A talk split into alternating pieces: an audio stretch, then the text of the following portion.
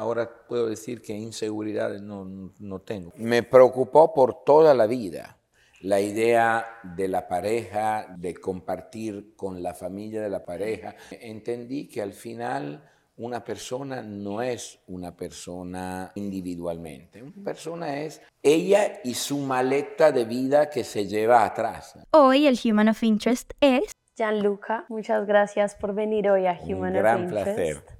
Estamos muy emocionadas eh, porque justo hemos visto tu documental también en Prime Video y siento que eres un hombre que no le teme también a mostrarse vulnerable Cero. y a las emociones y eso me parece muy poderoso y que cambia también un poco el libreto que le han dicho siempre a los hombres de cómo deben ser Sí. y creo que por eso es tan importante que hoy estés aquí porque este podcast se trata de eso también, como Sí. de hablar más del corazón e irnos más hacia el lado profundo.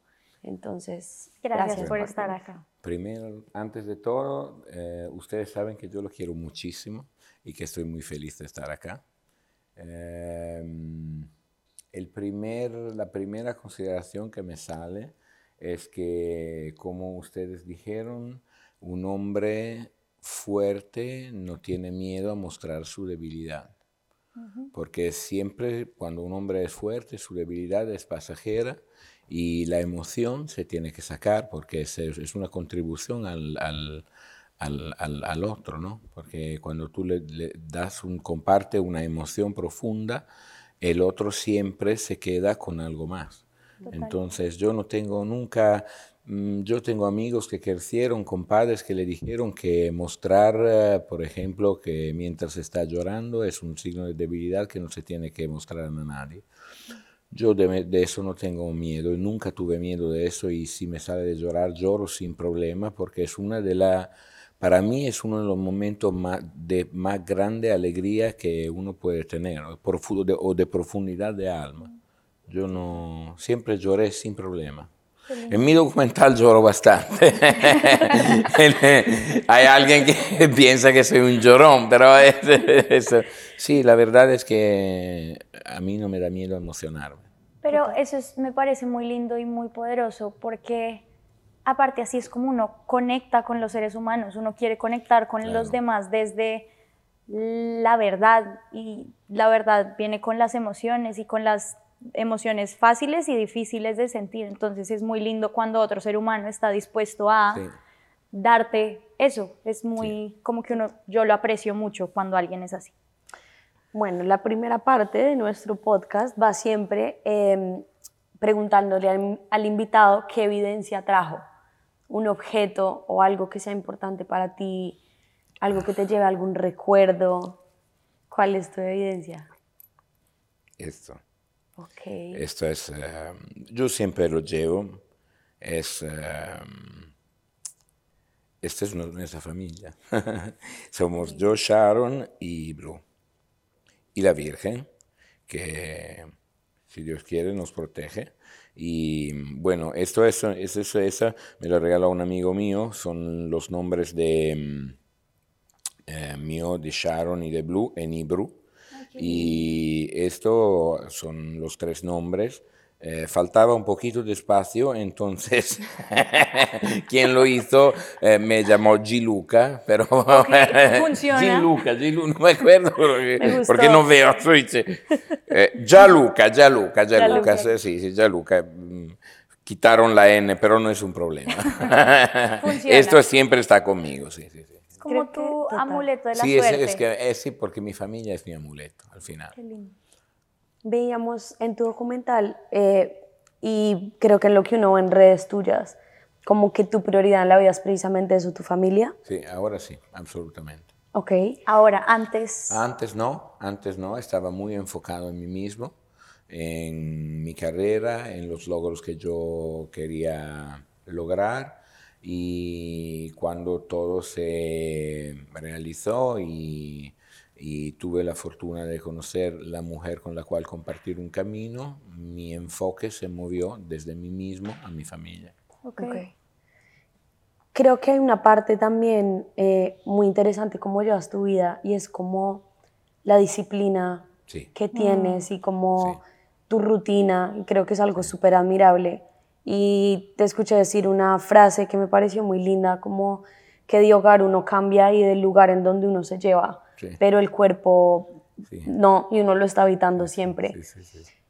¿Dirías que puede llegar a veces a ser casi que una obsesión, como esa disciplina? Es, eh, desafortunadamente hay cosas buenas que se, se asocian a palabras que pueden tener un sentido negativo, como la obsesión. Pero la verdad es que una disciplina extrema mm, no puede eh, ser separada de la palabra obsesión, porque al final yo si no hago mi disciplina no me siento bien. Entonces hay una parte de obsesión positiva. ¿no? Total. Ok. Pero a veces la, la palabra obsesión se convierte en algo negativo. entiendo. Pero no siempre es, eh, es, es justo asociar la obsesión a algo negativo. Porque hay también par- una parte de obsesión que es positiva. ¿no? Es. Y, y es muy importante porque es, es- es parte del empuje que te permite de respetar la disciplina que en la vida es fundamental. Mm. Y sin disciplina no se logra nada, ¿me entiendes? Total. Que la gente piensa que eh, cuando ve una persona de éxito, piensa que eh, todo había sido fácil, pero la verdad es que mm, nada nunca es fácil por nadie, ¿me entiendes? Y tú puedes lograr cosas solo con la disciplina. Y yo soy, yo soy así, además que mm, yo la tengo en todo. La tengo en cómo cuido mi cuerpo, la tengo en cómo quiero aprender cosas nuevas. la- la- soy así. O sea, yo, mm, esto lo dije muchas veces, eh, puedo decir dos, tres años atrás no, ni- no, no hablaba ni una palabra de español y dicen que el cerebro eh, pierde su flexibilidad después de los 20 años y yo a, a los 52, 53 aprendí un idioma. Bueno, aprendí, disculpen porque hago siempre errores todavía, No, pero, espectacular, por Dios, pero mm, y- y lo- y lo- y tú puedes lograr estas cosas solo si estás obsesionado en mejorarte. Total. Eh, y esto entonces es una cosa buena, ¿no? Hay, hay una parte de la obsesión que es una cosa positiva. De acuerdo, pero sientes que en algún momento en esa obsesión, no obses o sea, obsesión en el lado positivo, en esa disciplina, Sí. quiero decir, ¿hay algún momento en el que igual se está buscando el, el ser suficiente para uno mismo? Y, y si hay un momento en el que ese estándar que igual uno está buscando, por el cual uno es tan disciplinado, ¿se cumple? ¿O sientes que siempre uno está en la constante búsqueda de No, alcanzarlo? No, para mí la búsqueda nunca se para, Ok, en el sentido que eh, yo soy, estoy todo el día en una búsqueda eh, y en un reto nuevo, porque esto me, me- me da la oportunidad de quedarme vivo, ¿no? Claro. y siempre con mi curiosidad muy alta sobre algo que tengo que conocer, porque nunca, y esto no es obvio, porque hay muchas cosas eh, que la gente considera obvia y porque son obvias no lo analiza, no las analiza. ¿no? La verdad es que es muy importante para vivir quedarse curioso sobre todo. Total. De acuerdo. Entonces yo soy en un reto con mí mismo todos los días. ¿Siempre ha sido así? Siempre ha sido, ¿O de siempre. dónde viene No, no, este siempre. mindset? No, eh, yo siempre fui así. Siempre en la búsqueda de, mm, de, un- de mejorarme, de aprender cosas nuevas y de no, de no, que- de no quedarme en paz si no lo lograba. ¿Tuviste ese Y- mindset como en un ejemplo? Tipo en cómo te criaron. Bueno, yo en- no, en- porque ¿De dónde la verdad sale? no, porque mi- mis padres eran bastante diferentes de mí y eso es algo que yo tengo en mi ADN y claramente, como todas las cosas, se entrena. Entonces, eh, yo hice lo máximo para no reprimir y esta voz que tengo adentro, y sino entrenarla y acompañarla en la búsqueda de las cosas que a mí me interesa aprender cada día. O sea, Ok. eh, mi vida, pero es así. O sea, la, la demostración que, que yo estoy diciendo, la verdad, es eh, mi vida, porque mi vida cambió por lo menos tres veces y quizás no pueda cambiar una cuarta, porque yo estuve un deportista profesional hasta los 18, después hice el hombre de negocios hasta los 45, 46, sigo siéndolo porque sigo siendo dueño eh, de compañías y a los 46 cambié completamente vida y que es la vida que hago hoy. Eh, y quizás que, o sea, no soy cerrado, mi mente no es cerrada a cambiarla por una cuarta vez. No sé cómo, pero... ¿Cuál, es, qué crees que fueron de, estas tres veces que dices que cambiaron, que, cambió tu vida? ¿Qué lección te dejó cada, cada vez que decidiste cambiarla? Eh, hay, una, hay, hay dos cosas importantes fundamental, que las oportunidades para crecer son los momentos en los cuales tú caes. Y porque la, la, la fuerza de un hombre no se mide en la cantidad de caídas, sino en la manera en la cual se levanta. Esto es muy importante. Mm. Y los mayores momentos de aprendimiento son cuando tú caes, cuando tú estás en el fondo eh, pensando que no tienes una salida mm. y es el momento donde tú sacas tu mejor versión. Eh, ese eh, y eso yo me lo llevé en, mi carrera deportista, en mi carrera de hombre de negocios y ahora en mi, en mi nueva vida de, de, de, de popularidad y de música, de artista, es diferente. Claro. Cuando tú caes, tiene un gran momento, tiene una gran oportunidad. Mm. La fuerza se mide no en la caída, sino en, o sea, no, la fuerza se mide de la manera en la cual tú te, levantas, de la caída. Lo más que tú caes, lo más afortunado que tú eres. Mm, el otro día justo hablábamos de eso, como incluso a veces las heridas o los problemas de la vida o los, lo que uno considera como fracasos, a veces son regalos increíbles. Son regalos. Porque es realmente lo que a uno lo moviliza y lo que saca la creatividad y la recursividad y todo eso que dices. Justo el otro hablamos de eso, como a veces cuando uno está muy cómodo, ni en la felicidad absoluta, ni en el ni, en, la angustia, a veces es el lugar más peligroso porque te quedas sin cambio y te quedas como ahí en un como adormecido. Entonces creo que esa, es, ese tip es tip de la vida para todo el mundo. Esto lo es. Eh, intentar escapar de los lugares cómodos, siempre, porque son la trampa más grande de la vida, ¿no? Ah, porque claramente la naturaleza sería la de no ir a buscar problemas, ¿no? Pero así no, se, no hay crecimiento. Tienes que buscar problemas, salir de la zona de confort, del área de confort y intentar ponerte en juego, ¿no? Porque nunca hay un logro suficientemente grande cuando tú sueñas muy, muy grande. Eh, y no es una cosa que está atada al dinero o al éxito, es una cosa que está atada a tu capacidad de renovarte. Y esto no, no hay final sobre esto. Total. ¿Hay algo que tú sientas que le escondes al mundo? tipo yo te veo y siento que eres precisamente una persona sin filtro, sin miedo a mostrarte cómo eres, pero creo que todos tenemos pues nuestro lado que ocultamos, que nos hace sentir más dudosos de nuestras capacidades. ¿Qué sientes tú que le escondes al mundo? Más que ocultar, eh, hay algo que la gente no se espera. Eh, por ejemplo, que yo viví eh, como chico, hombre joven y también ahora muy tímido, por ejemplo. Y ah. nadie, lo, nadie se lo imagina.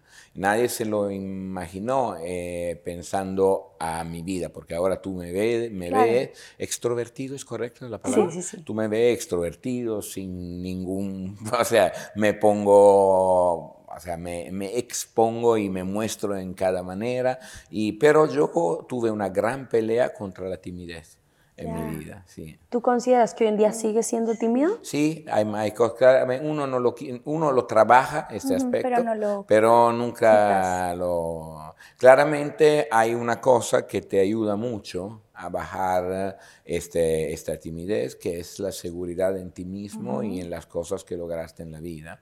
Entonces, em, Pero yo me acuerdo de cuando eh, era más pequeño y para mí era difícil lograr la mirada de los otros, entonces estaba muy tímido. Y yo solía competir y, y destruir mi timidez con la competitividad, ¿me entiendes? Claro, y Eh, sentía- o sea, cuando yo era un profesional de esquí, para mí ese era un vehículo para pelear mi timidez también. ¿no? ¿Le tenías rabia a sentir? ¿Te, tenía, No, te daba pero me sentía bastante sentirlo? incómodo, me sentía bastante incómodo, ¿no? Ok. Porque, pero esto es una fuerza, porque es cuando tú no te sientes adecuado, que es correcta la palabra Sí. Yo siempre pido, Sí, porque sí, si no, sí. no se aprende. Total. Eh, es cuando tú no te sientes justo adecuado, que, adecuado, que vas a sacar tu mejor versión. O sea, ¿tú crees que tú buscabas en la competencia Sí. Cómo hacerte sentir más seguro? Como si tú ganabas, así. si tú eras bueno en un Exactamente deporte. así, exactamente así. ¿Qué te daba más miedo? Como los ambientes sociales, hablar sí, en yo no público. era muy, yo era muy, o sea, yo era bastante, me gustaba mucho estar eh, en mi solitud. eh, y porque allá buscaba mi tranquilidad y me- quizás yo tenía una vez un bastante miedo del juicio de, De los, los otros demás. y esa es la razón por la cual después eh, como le di a mi vida una impostación donde la primera regla es completamente desinteresarme del juicio de los otros. ¿entiendes? Qué sano. Pero cuando Sí, era más pequeño chévere. y joven, en la edad de la formación, tenía bastante miedo y tenía mucha timidez, mucha timidez. Wow. Sí, sí, pero la Nunca lo pensaría. La Nunca. trabajé mucho. Sí, nunca lo, o sea, Wow. La trabajé Sí. mucho, la trabajé mucho. ¿cuál, ¿cuáles dirías que son tus inseguridades? Bueno, ahora la verdad, eh, mm, tengo que decir que no, no tengo, no tengo más inseguridades, porque trabajé sí tanto sobre mí mismo que yo sé lo que, donde me siento más fuerte o menos fuerte, pero inseguridades no. La única inseguridad que ahora tengo es cuánto eh, me quedaré en este mundo y esto me lo pregunto porque ahora tengo un angelito pequeño que quiero acompañar por eh, el tiempo más largo de mi vida, porque al final... eh, no hay, o sea, tengo mis puntos de fuerza y mis puntos donde son menos fuertes, pero inseguridad ahora, ¿sabes? Tengo todavía 55 años y tuve mucho tiempo para trabajar sobre mí mismo Claro.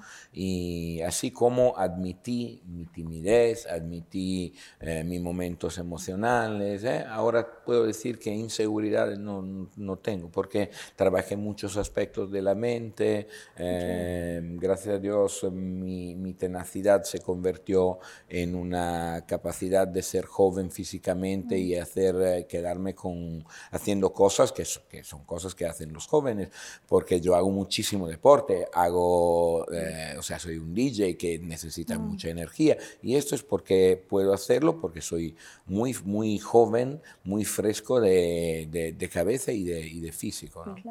Inseguridad hoy en día puedo decir que no tengo. Es muy interesante eso porque creo que nunca lo había visto así, como de pronto la inseguridad es cuando no estamos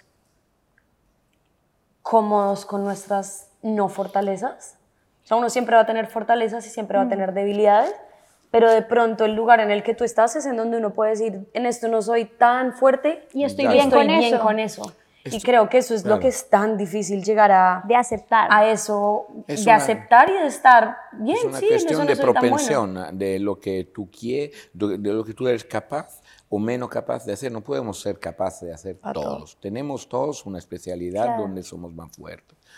Y si tú, si tú tienes más que una cosa, ya eres afortunado.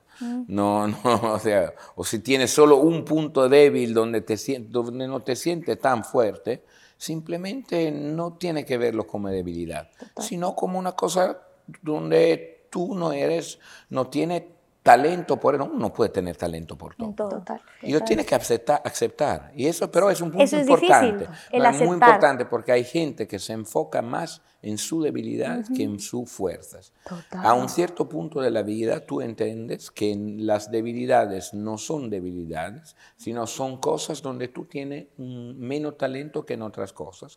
Y tienes que parar de enfocarte en esto y enfocarte donde tú sabes que claramente si estas debilidades o puntos donde tú no tienes mucho talento afectan los momentos, o sea, las partes donde tiene talento, claramente tiene que enfocarte y trabajarlo. Si no, tiene que simplemente dejar y no pensar en esto, porque no es una debilidad. Es, una, es como si tú te enojaras todos los días porque eh, tienes eh, los ojos oscuros. O sea, tienes los ojos oscuros. Esto es- no es una debilidad. Sí, es una, diferente y ya. Es una cosa que tú tienes así, punto. Y la gente se pasa la vida intentando La gente se pasa la vida poniéndose el, el rímel azul para, que, para confundir los otros, pero la verdad es que se tiene que mostrar que tú tienes los ojos oscuros. Creo que es Porque eso muy- son una fuerza. ¿no? Sí, ¿Me es? Es verdad. Creo que es muy poderoso en donde uno pone el enfoque. Es muy poderoso. y, y la inseguridad precisamente es, hace eso, te hace poner el enfoque en, en cómo cambio esto en vez de poner el enfoque en lo que te hace sentir cómodo, lo que te hace sentir seguro, lo que te hace Es sentir así. bien. Pero es como la gente que Es siempre como- está es mirando en- la escasez que no tengo, que me falta. Es como si tú sí. estás manejando un- un- un- unos intereses, un portafolio, un portafolio de intereses. ¿no? Es como si tú invirtieras en, los, en, los, en las inversiones más débiles que tienes. Tienes que invertir donde hay más ganancia, ¿no? Y hacer lo menor daño posible donde tú sabes que tienes las ganancias, ti- tienes las inversiones que hiciste, porque hiciste, y en este caso la metáfora es que nosotros nos quedamos con unas calidades que, mm, o con una característica que no son fuertes, y tiene tra- que trabajarla así que no te afecte la parte donde estás fuerte, pero no tiene que enfocarte siempre en eso, así que no aprovechas de las partes buenas Claro. o de los talentos que tienes. Claro. ¿Qué no quisieras repetir de tu crianza en tu hija? Mm, seguro yo eh, tuve unos padres que eh, me educaron bastante con el sentido de culpa y es una cosa de la cual yo quiero estar lejos en la educación de mi hija porque el sentido de culpa es una pérdida de tiempo total. Es una cosa... mm, Inútil. que te hace, la verdad, invertir tiempo en algo que es una pérdida de tiempo. Entonces, eh, eh, hay otra manera para lograr eh, que un hijo entienda cosas, sino el sentido de culpa, que, que no sea el sentido de culpa. ¿no? Hay, hay la conversación, hay, hay, hay el amor también, ¿no? que es un vehículo contra el sentido de culpa. Pero decir, eh, si tú no haces esto, va a pasar esto. Ah, pero tú haciendo esto hace sentir mal a esto. Esto no va bien. Ok. Total. ¿Sientes que cargaste mucho tiempo con esas culpas de niño? Eh, un tiempo, lo, lo- un tiempo pasé mucho, o sea, yo mm, tuve mucho a que ver con, eh, bueno, si yo hago esto, esto está mal, si yo hago esto, le causo esto. Hay un camino que cada uno de nosotros tiene que hacer, tiene que respetar los otros, pero respetar no significa hacer algo que no haga mm, daño a los otros, porque daño en el sentido, no en el sentido malo, pero si hacer tu camino le causa un malestar a otra persona porque ella quisiera que tú harías otro camino, y de esto no te tiene que importar. Entiendo. Tienes que ir, boom, ¿Qué te recto hace- a tu objetivo. Exacto. ¿Qué te hace sentir culpa a ti? A mí hoy en día, hoy en día yo dependo de las sensaciones y de los sentidos que tiene Sharon y mi hija. Entonces, yo estoy apuesto con mí mismo y con el mundo entero cuando veo que Sharon sonríe y que le transmite la buena vibra a la niña. Mm, No me importa de nada otro, no de nada más. no me importa de nada más. Me importa menos de mí mismo que de su felicidad. Y no es un, no, no, lo digo por decir, porque yo logré tantísimas, muchísimas cosas en la vida. Tengo 55 años, no tengo filtros y tengo y digo solo la verdad. No, no, no dices por decir. No, no me interesa más nada. No tengo, no soy más, no, no, no, soy esclavo del dinero, no soy esclavo de cosas políticas, no soy esclavo de lo que se tiene que decir o lo que no se tiene que decir. Yo soy un hombre libre. Y hoy en día la única cosa que me puede hacer sentir mal es saber que Sharon y Blue no se sienten bien por algo que yo hago. Okay. Esta es la única cosa que donde yo mm, de verdad me pongo en discusión, porque eh, por lo que queda no claramente en esto también vale el discurso que yo hice antes, porque eh, pero tengo la fortuna que Sharon es una persona que tiene una sabiduría que no es típica de su edad, entonces no se va a sentir mal por algo así, que no, no tiene una importancia. ¿no? Y mm, en el ámbito del, del, diálogo entre un hombre y una mujer fue la primera vez que yo me puse en discusión sobre las, las convenciones que tenía sobre unas cosas de la relación que... Y no es un caso que mm. así, yo fui como casi, puedo decir, medio soltero o medio empeñado por periodos y después llegó Sharon y cambió, cambió todo. ¿Por qué cosas pelean ustedes? Mm, eh, peleamos muy poco. Peleamos muy poco. Muy poco. Pero sería más como por, por bodas de convivencia, porque uno es organizado y el otro no. No, no, no, no, si a veces discutimos, discutimos más por manera de expresarse que yo quizás yo soy un hombre, lo soy un volcán, soy un hombre que explota en un segundo y ella es lo opuesto total. Entonces, a veces estas dos maneras de ser explosivo y de quedarse con las cosas adentro tienen, una, tienen un conflicto porque es, pero es un diferente idioma eh, en el sentido de una diferente manera de comunicación que necesita una traducción. No es un, porque yo y ella somos de acuerdo sobre todos los factos de sustancia importante de la vida. A veces tenemos un problema en el sentido que yo exploto y esta explosión dura 30 segundos y después me pongo con la sonrisa ella ve esta explosión y se queda tres días con, con, con el, el, el, dolor por, por haberme... Las explosiones son cosas, o sea, civil, no estamos hablando... Sí, total, total. Pero es, es, es interesante porque tú y yo somos muy diferentes. Sí. Y creo que a veces también pasa lo mismo y uno por eso también se atrae en opuestos. Claro. Porque es, es muy llamativo ver en el otro lo que uno no es también, digamos el polcano o esto, pero hay momentos en donde precisamente es un poco como ¿por qué no eres más como yo?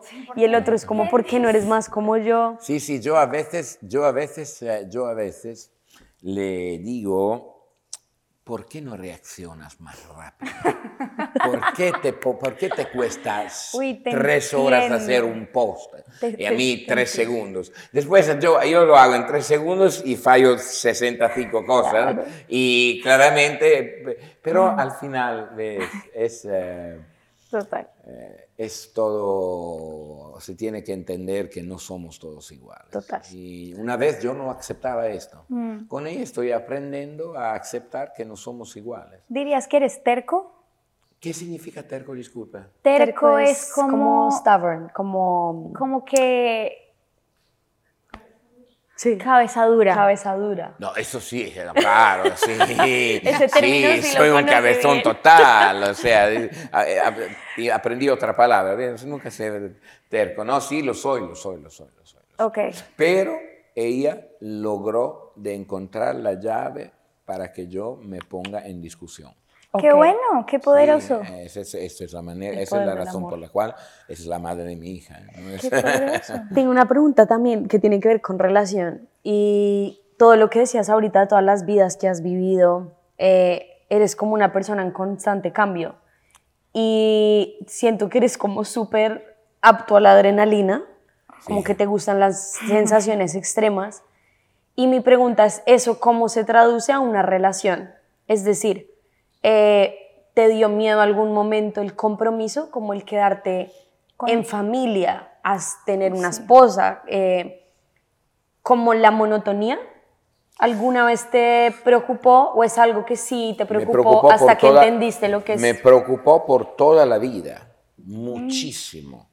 La idea de la pareja, de, la de compartir con la familia de, la de, de, tu pareja, siempre me preocupó porque estaba enfocado en mí mismo. Claro. Lo que me pasó ahora es que entendí que al final una persona no es una persona y todo eso se para con lo que es ella individualmente. Una persona es ella y su maleta de vida que se lleva atrás, ¿no entiendes? Y si tú amas a esta persona, aprendes a amar la maleta de su vida, ¿me entiendes? Que es su familia. Yo amo a la familia de Sharon. Eh, hoy yo no tengo más familia en el sentido originaria, porque perdí mis padres y... Eh, entonces, eh, mi familia es la familia de Sharon. Pero tuve miedo toda la vida de ponerme en una lógica como esta, porque no sé por qué la veía, o no, mejor, lo sé por qué, la veía como una reducción de mi fuerza singular. Pero lo que ella logró de hacerme entender a través de la calidad de vida, de la serenidad que me transmitió, es que a veces la verdad, de verdad, la unión familiar es una fuerza mm. muy grande. Pero esto para mí, yo tuve un camino de, hombre de hombre solo, que mm. hice sus cosas con su fuerza y nunca tuve una paracaída. Yo sabía que cada vez que hacía algo, no tenía, porque mi padre lo perdí bastante joven, entonces em, yo no, me enfoqué sobre mí mismo en el bien y en el mal. ¿Sientes que te enfocaste como en, en, en ti mismo como un mecanismo de defensa? A veces, a veces sí, a veces sí. Mm. En el sentido de cuando tú te enfrentas a una guerra, mm. cualquiera sea, y sabes que eres eh, tú y no tiene nadie atrás de ti que te pueda proteger los hombros, eh, a veces de verdad te cierras en ti mismo y... Pero son, eh, son pasos normales de la vida. Hoy soy un hombre muy más mucho más sereno mm. porque sé que tengo un apoyo, es claramente un apoyo moral y de, de, de de diálogo y claramente yo soy, sigo por los temas importantes de mi vida, siendo solo desde un punto de vista división técnico, ¿me entiendes? En el sentido que si yo hago un negocio muy importante, no le puedo preguntar a Sharon algo técnico, le voy a preguntar algo sobre eh, la actitud de las personas que están alrededor, ¿eh? la, la, sensación que mm. tienen, pero, o sea, pero yo nunca me quité el rol de ser hombre, ¿me entiendes? Eh, pero no es hombre opuesto a una mujer, porque yo vi mujeres muy fuertes. Yo tuve una clase de vida de mi madre en términos de fuerza, eh, que, de fortaleza que puede dar una mujer, que yo ni, ni podría acercarme a la fuerza que me demostró ella eh, en, en, temas diferentes, eh, que, que eran temas de salud, porque pasó una vida de los, los, últimos 15 años de infierno, ¿no? Pero en el sentido, yo no me, no me, nunca me quité el rol de ser el, el, la persona que determina los hechos importantes eh, del futuro y del destino de mi familia. Claramente busco un apoyo moral, sentimental, eh, de cariño, eh, y ahora me siento bastante invencible. Mm. Porque estoy estable y sereno en casa. Y yo creo que mucha gente le tiene miedo como al compromiso por eso, porque sienten que no pueden Coexistir. sentir fuerza. O sea, esa palabra que usaste me gustó mucho y yo creo que en una relación uno sí puede, así le guste la novedad y así le guste la adrenalina, vivirlo en relación y en compromiso y en familia, que eso me parece súper lindo lo que dijiste, como la familia también es una fuerza. Total. Eh, como todo, se tiene que entrenar esto también, ¿no? Porque es muy cómodo vivir de pasión, ¿no? Porque yo viví una vida de pasión, en el sentido que, eh, De adrenalina. sí, cuando te- en- en- un poquito en todo, ¿no? Yo soy un hombre que, viviendo de pasión, eh, sobre unos hechos se cansa bastante fácilmente, ¿no? Eh, Después hay, la- hay las cosas que se quedan permanentemente en mi vida, porque entendí que sin estas cosas mi vida pierde todo su sentido y toda su calidad. Eh, antes eh, esta- eran cosas que era- estaban solo en mi esfera, en mi, eh, en mi, en mi- en en mi ser. Ahora incluyen a otros seres que son Sharon y la niña y estoy en un momento de la vida muy tranquilo, en el sentido que estoy, mm, me- no sé si es correcto porque a veces yo digo cosas eh, que origen- tienen origen del idioma italiano, pero me solucioné, ¿me entiendes? O sea, Entiendo lo encontré que una quieres decir. solución sobre casi todo lo que es, eh, claramente paso problemas, momentos difíciles, paso, pero ahora eh, estoy seguro que tener personas al lado que te aman es una fuerza y no es, un, y no es algo que te quita Te fuerza suma, no o te que te... Porque yo tuve también muchas veces en la vida eh, relaciones tóxicas que me quitaban energía, claramente. Y aún, otra vez, no es, un, no es un caso, no es una casualidad que sea Sharon la madre de mi hija. Total, porque fue la primera vez que yo me sentí en una pareja que podía sumar Exacto. fuerza a mi manera de ser. Qué lindo. Eso está súper lindo, como de pronto La- esa es pero la la clave verdad- de saber cómo quién es para ti, como quién siento que me está sumando fuerza en vez de sentir que me frena. Me quita energía. Tengo una pregunta, ¿qué sientes tú que has sacrificado para llegar hoy a donde estás mentalmente, para tener la familia que tienes, para tener el estilo de vida que tienes? ¿Cuáles han sido esos sacrificios? ¿Qué te ha tocado decir, esto no lo tengo, esto para después? ¿Qué has sacrificado? Eh, mm, mira, em, a ver, es muy simple, en el sentido que nosotros tenemos una parte exterior. Yo tengo una cicatriz acá que me la hice cuando me caí en bicicleta en el 2012, me, me rompí dos vértebras en el cuello y, y esta tú la ves, una cicatriz. El alma tiene cicatrices que son gigantes, eh, que originan de los todos los sufrimientos que tú pasaste, pasaste por injusticias. Por, ¿eh? Y esto es lo que tú sacrificas, en el sentido que son momentos donde la vida te quita la serenidad. Son fundamentales, indispensables, inevit- inevitables, no se pueden evitar. Eh, pero no hay una cosa que, o sea, no es que puedo decir yo renuncié a este sueño porque no, yo cumplí todo lo que, intenté cumplir todo lo que quería hacer.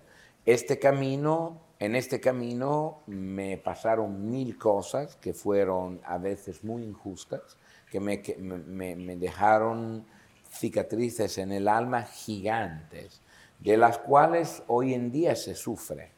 Eh, porque todavía los recuerdos, estas tú ves, la ves, una cicatriz y te recuerdas, al- los recuerdos del alma están más vivos y se, reflecten, eh, se reflejan en, en- en- en- tu manera de pensar, en- o sea, actualizan a veces miedos que no son más actuales, o sea, te llevan cosas que eh, entonces es, es toda una balanza muy delicada, porque las cicatrices del alma te intentan, intentan, por un lado, traerte atrás y una- de otro lado son lo que te permiten de estar donde tú estás Total. hoy en día. Es una, Es una línea es muy una delgada, balanza, es una total. línea muy delicada, muy sutil. eh, Creo que lo más poderoso es el estar consciente de sí, cuando esa cicatriz del alma te está queriendo arrastrar un poquito a ese dolor o a ponerte el enfoque en eso en vez de de donde uno Al debería presente. de- del presente donde uno debería estar. Esas cicatrices tuyas de las que hablas, que conocerás solo tú, salieron más por familia, por la sociedad, por relaciones. Salieron- Como si tú te vas a esas cicatrices más grandes, ¿de qué son? yo tuve, yo tuve cuestiones, por ejemplo, yo hice el emprendedor a un nivel bastante alto. Eh, cuando tú haces el emprendedor eh, puedes conocer de todo y puede tropezar en cosas que no la determinaste, pero tú te encuentras en el medio de un mar que es muy agitado y a veces hay olas que te llevan en la cara, que te, eh, te, te- te- te- Revuelcan. te- te dan una cachetada en la cara y tú no tienes ningún, ninguna forma de responsabilidad. Entonces yo tuve problemas legales sobre mi actividad de emprendedor que se resolvieron todos porque no existían, que pero me atraparon, me, me atraparon por muchísimos años, muchísimos años. Y claramente esas son cicatrices. A mí me pasó de tener un momento muy difícil, por ejemplo, un lunes en la mañana y no pasa un lunes en la mañana donde yo tenga una sombra de miedo en, cuando estoy por despertarme, porque como cuando estás entre el sueño y Sí. la- el momento en, cui- en el cual te despiertas, eh, son cosas fuertes, ¿no? Porque yo tuve un caso, lo- lo- hablo de eso en mi documental, ¿no? Yo tengo un pro- tuve un problema legal que duró 18 años y yo no tenía ninguna razón por estar involucrado en esto. Y al, al final la ley lo demostró porque me llegó una absolución porque el hecho no existía, y, pero fueron 18 años donde yo viví con algo súper injusto. Eh, Qué fuerte. por dos años me quitaron todo mi patrimonio, por ejemplo, y yo pensé que hubiera perdido todo lo que, cre- con- que construí claro. con el esfuerzo de una, de, de una media vida, porque cuando tú, cuando, o sea, Y, y de las Eh, pero- experiencias. pero muy bien, porque hoy en día si yo puedo tener una relación con miedo que me, me- me hace bastante reír sobre todo, es porque pasé a través de esto. Claramente el precio está adentro mi alma, con todas las ci- cicatrices que tengo. Y sabe, al final la consecuencia de las cicatrices del alma son, si tú no, no, no- o sea, no eres fuerte, eh, se convierten en, pueden convertirse en problemas de salud, pro- o sea, en problemas Sí, no a miras relacionarte igual. con los otros. eh, o sea, no- Claro.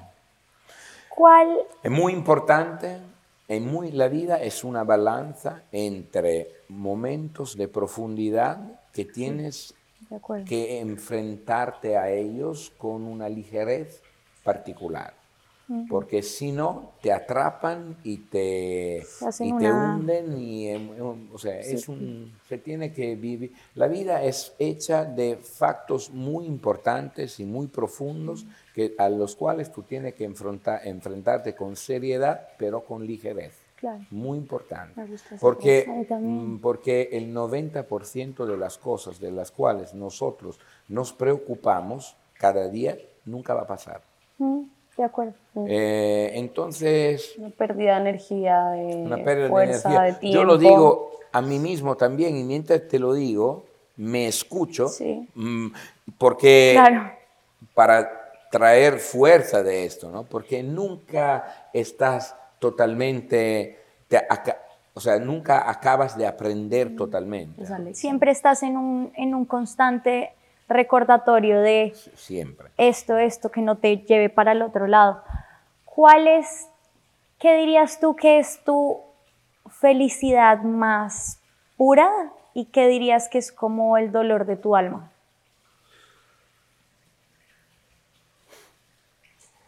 Mi felicidad más pura es mi hija. Y no, es, es más fuerte. Y mi, mi pequeña tristeza, que es bastante recién, es eh, quizás no haber dado todo eh, el amor que hubiera podido dar a mi madre. Esto es lo que ahora un poquito me... Pero la verdad es que mi madre era muy orgullosa de mí, pero la, la, la perdí recientemente. Y esto me da mucho dolor. Y a veces me pregunto si le dije bastante que yo la amaba muchísimo. Y seguro sí, seguro sí. creo que eso es algo humano mm. con lo que nos quedamos todos después del duelo.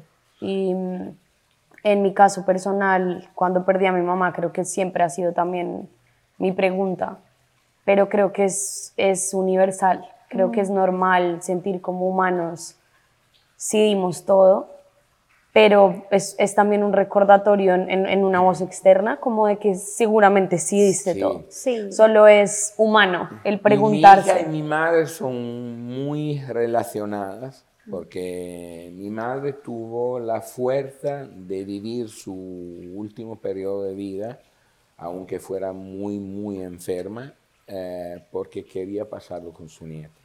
Claro. Y esto entonces hoy la joya más pura que yo tengo es mi hija, eh, en la cual yo voy poniendo todos mis sueños y mis esperanzas.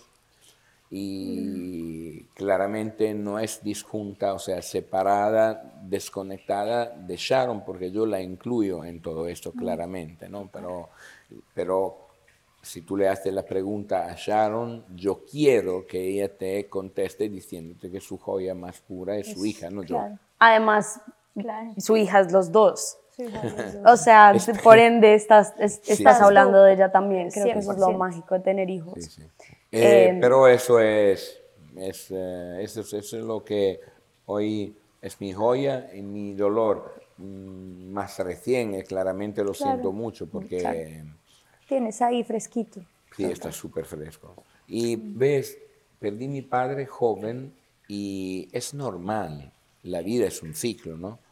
Pero ver el sufrimiento de alguien que tú amas tanto, mm. te, o sea, es el contacto con el sufrimiento que mm, a mí me causa un dolor. Entonces, quizás me pregunto si en el ser en el haber sido un hijo que le dio todas las satisfacciones posibles, espero que, o sea, me hubiera gustado a veces en la vida ser más, más presente. En los últimos años lo fui porque a través de, o sea, con la niña vivíamos juntos y es normal. Estos son mis dos... Ah, me parece lindo que estén conectados, como dijiste ahorita, que el, que, tu felicidad y como ese dolor actual hay una conexión y creo que eso es muy bonito.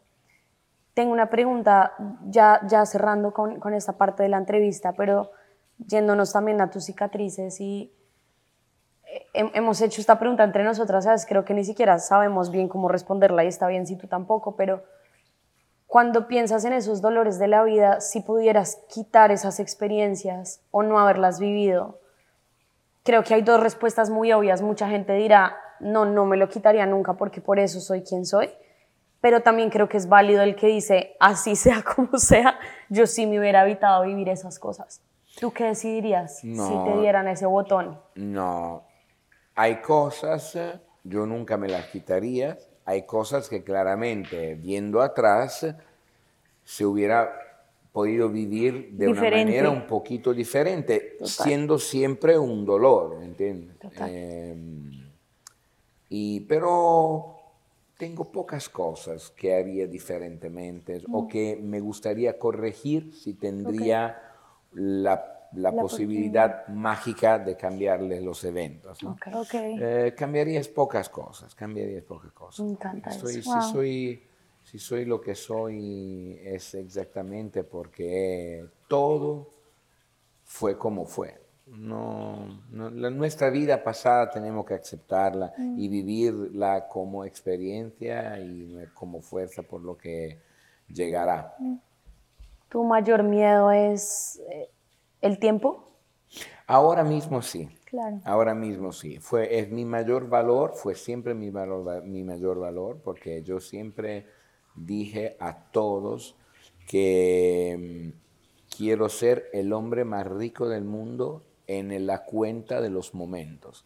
No, porque, ¿sabes? Ah, yo vivo con mucha gente que tiene dinero, que tiene empresas, como tengo yo, y todos están, muchos están empeñados en la acumulación de cosas materiales, de dinero, ¿eh?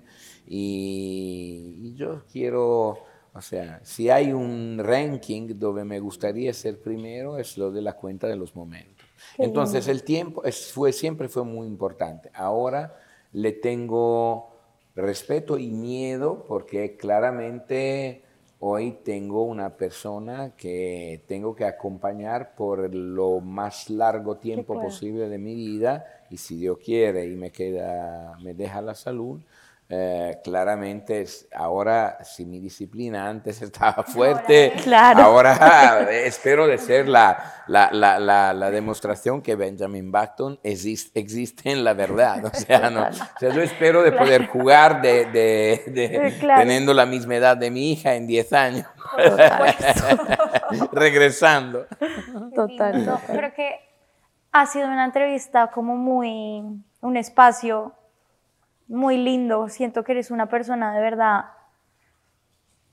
como muy llena de, sabiduría y de cosas muy lindas y como muy humanas por decir y como, sí, siento que es, es, muy valioso cuando personas como tú se abren a, este tipo de espacios, así que lo, lo apreciamos muchísimo. Lograste de emocionarme todavía porque pues, y, pero yo no, como dije antes, no me da vergüenza. O sea, si alguien toca notas del piano que son, yo reacciono de una manera, no me importa. Claro, me encanta eso. Pero sé que estoy en un lugar donde, donde lo entienden y... Total, es un lugar seguro. Total.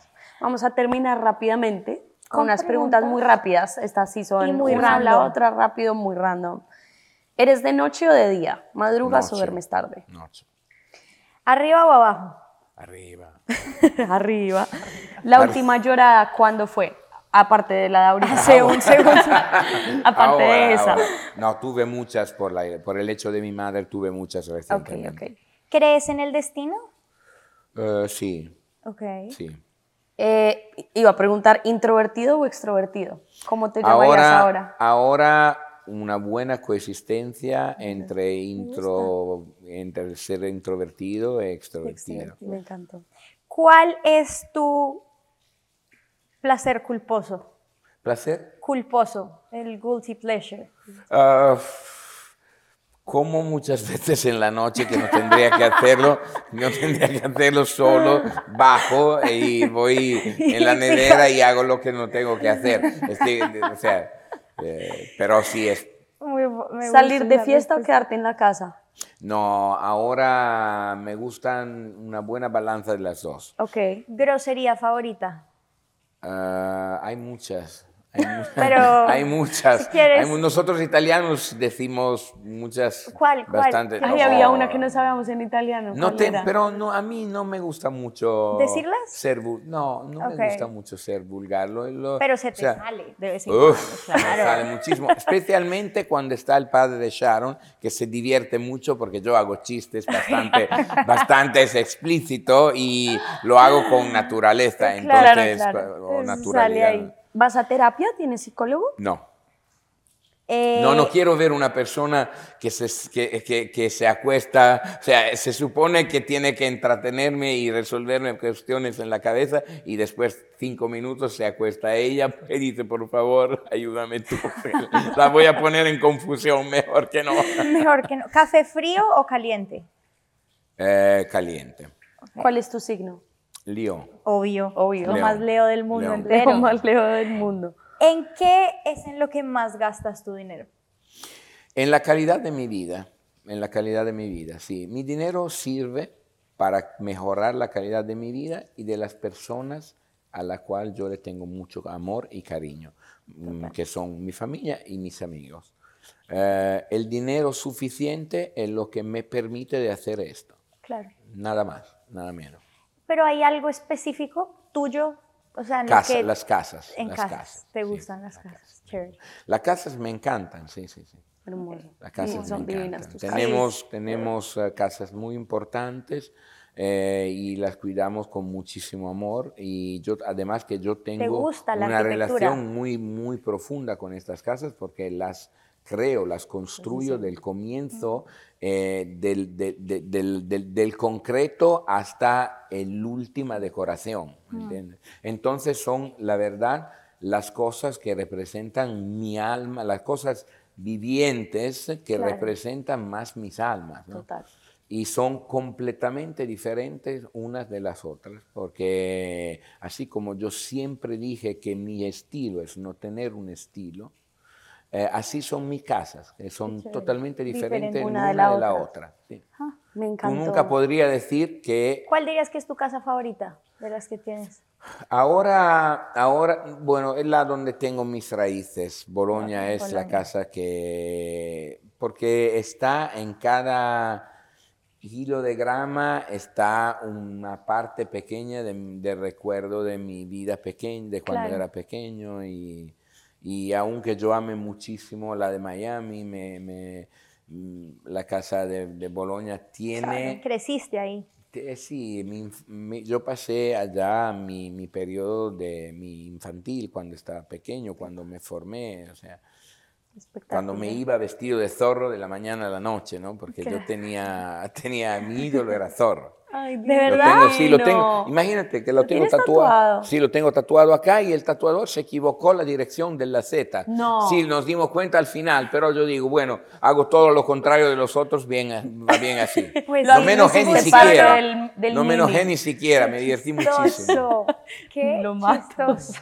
Es una buena historia. Total. Y tenía, y tenía, tenía las personas que trabajaban en mi familia que hacían, me hacían las máscaras y yo de pequeño tenía los ojos muy grandes y me, siempre me hacían el espacio de los, de los ojos pequeños y yo me la, me la quitaba y al final la máscara era, Era como un- una línea acá porque no querían equivocarse. Ay, hermoso, hermoso. Era- Bueno, nada, gracias. Gracias De a verdad, ustedes. por venir, por abrirte, por contarnos tus experiencias. Siento que me voy también con muchos aprendizajes y amo eso de siempre que nos vemos. Siento que eres una persona que compartes mucho lo que hay debajo de la- del, del borde de la superficie claro, claro. y lo valoro mucho. Muchas gracias por venir hoy acá, de verdad. La última cosa que le digo es que para saber nadar en la superficie, tiene que saber ir en el profundo del mar, absolutamente. Ento- es muy importante esto. O sea, la gente superficial, que la, la gente que la, cultu- la cultura común define como superficial, a veces nadan tan bien en la superficie porque fueron mucho en la profundidad, mucho en la De profundidad. acuerdo. Me quedo con eso para cerrar el episodio. Muchas Muchas gracias. Y ojalá vuelvas otra Las vez quiero muchísimo. con tu chiquitica. Ay, sí, Sí. Está invitada. Muchísimas gracias. Gracias. Próxima vez la llevo. Yeah. Por favor.